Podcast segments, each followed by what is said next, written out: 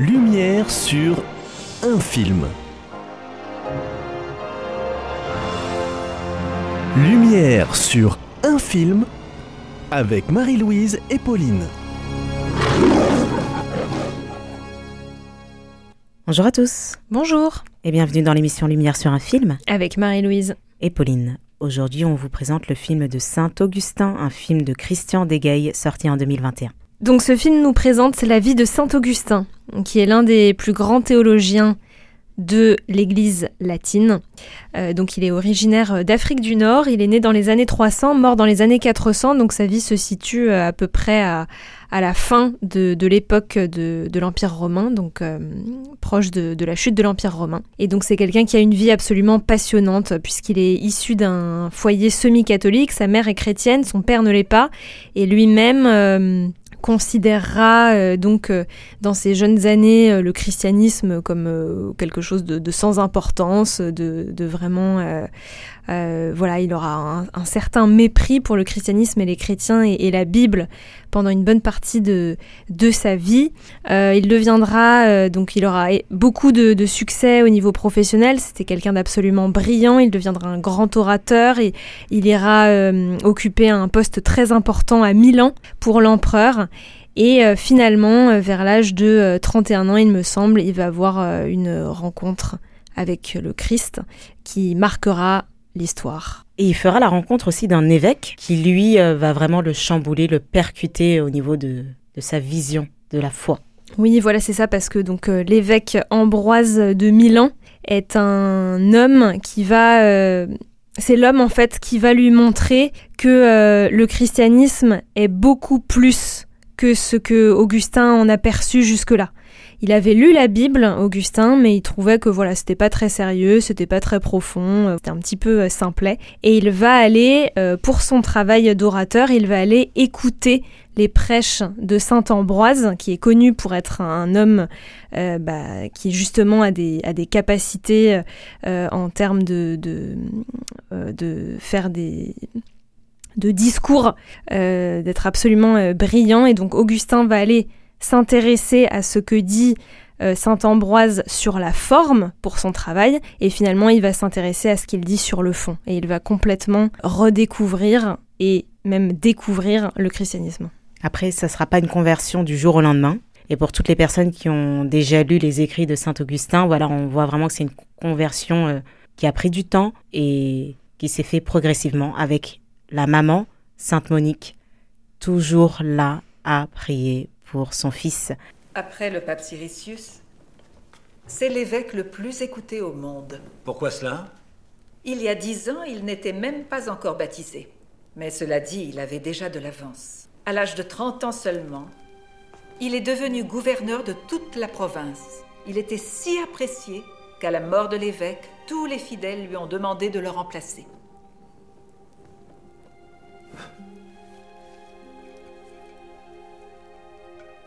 Et il a accepté Bien sûr. Il a donné tout ce qu'il avait aux pauvres.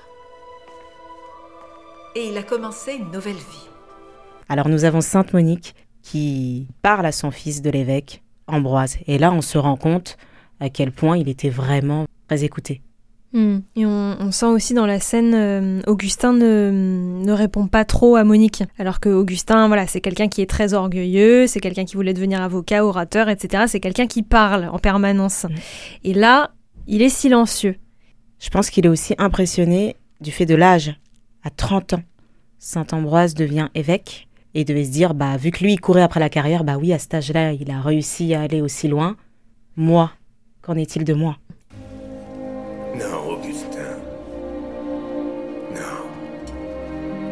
Ne trouve pas la vérité. Il doit se laisser trouver par elle.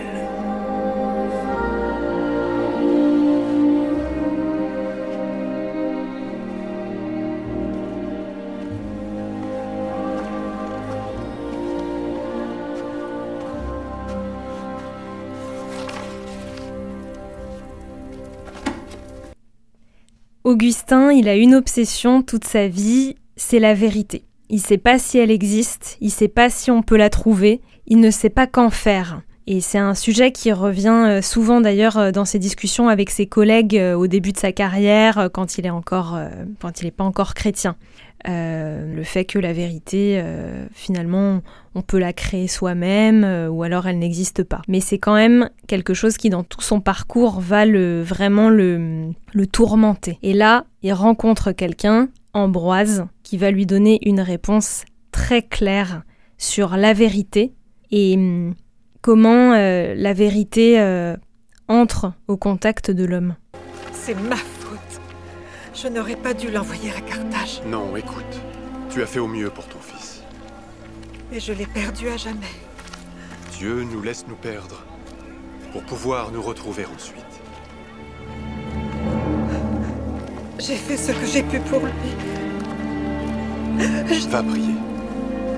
Un fils qui fait couler tant de larmes ne peut être perdu.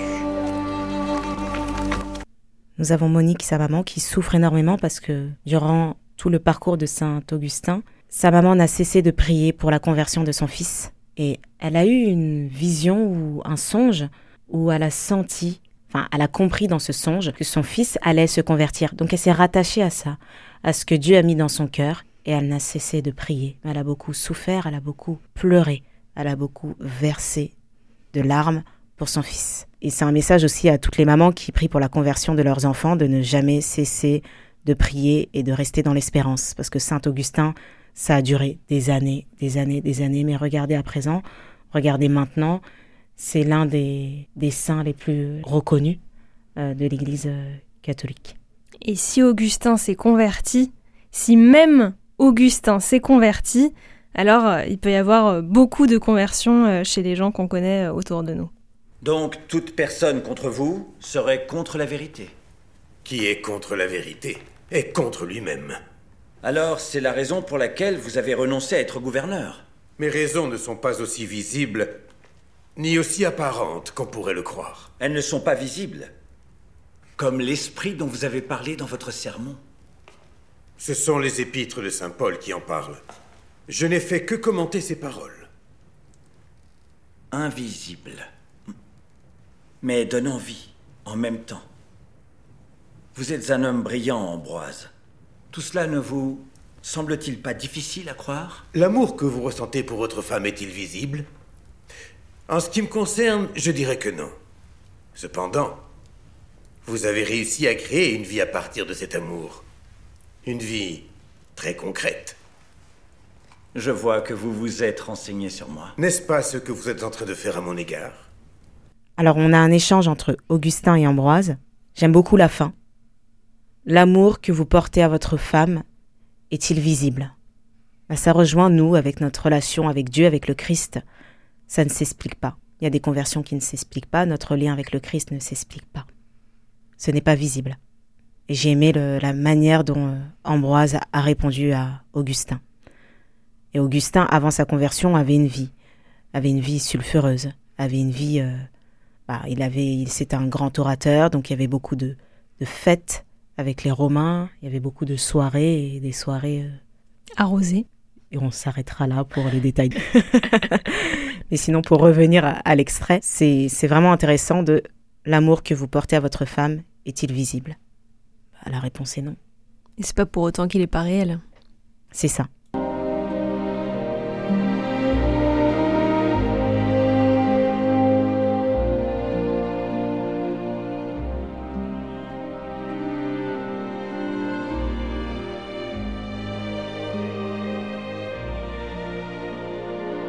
Tard, je t'ai aimé. Beauté si ancienne, beauté si nouvelle. Tard, je t'ai aimé. Tu m'appelles, et voilà que ton cri force la surdité de mon oreille. Ta splendeur rayonne, elle chasse mon aveuglement. Ton parfum, je le respire, et voilà que soudain, je te désire.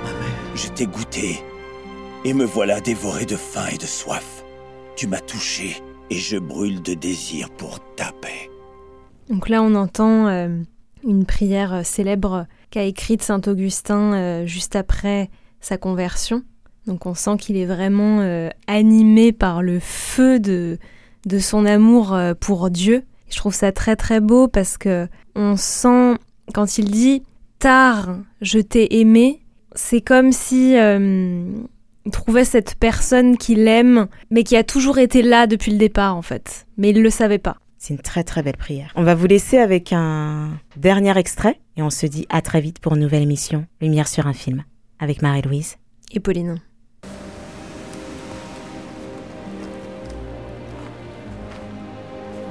Il n'y a plus aucune raison d'avoir peur.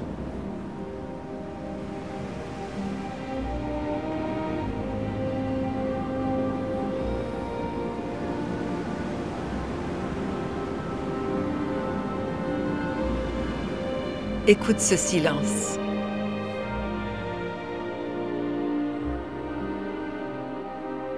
Notre vie n'est qu'une coquille, fragile, temporaire. Mais il y a quelque chose qui vit en nous, qui n'est pas fragile, qui n'est pas temporaire. Oui, nous vivons déjà une vie éternelle, mon enfant.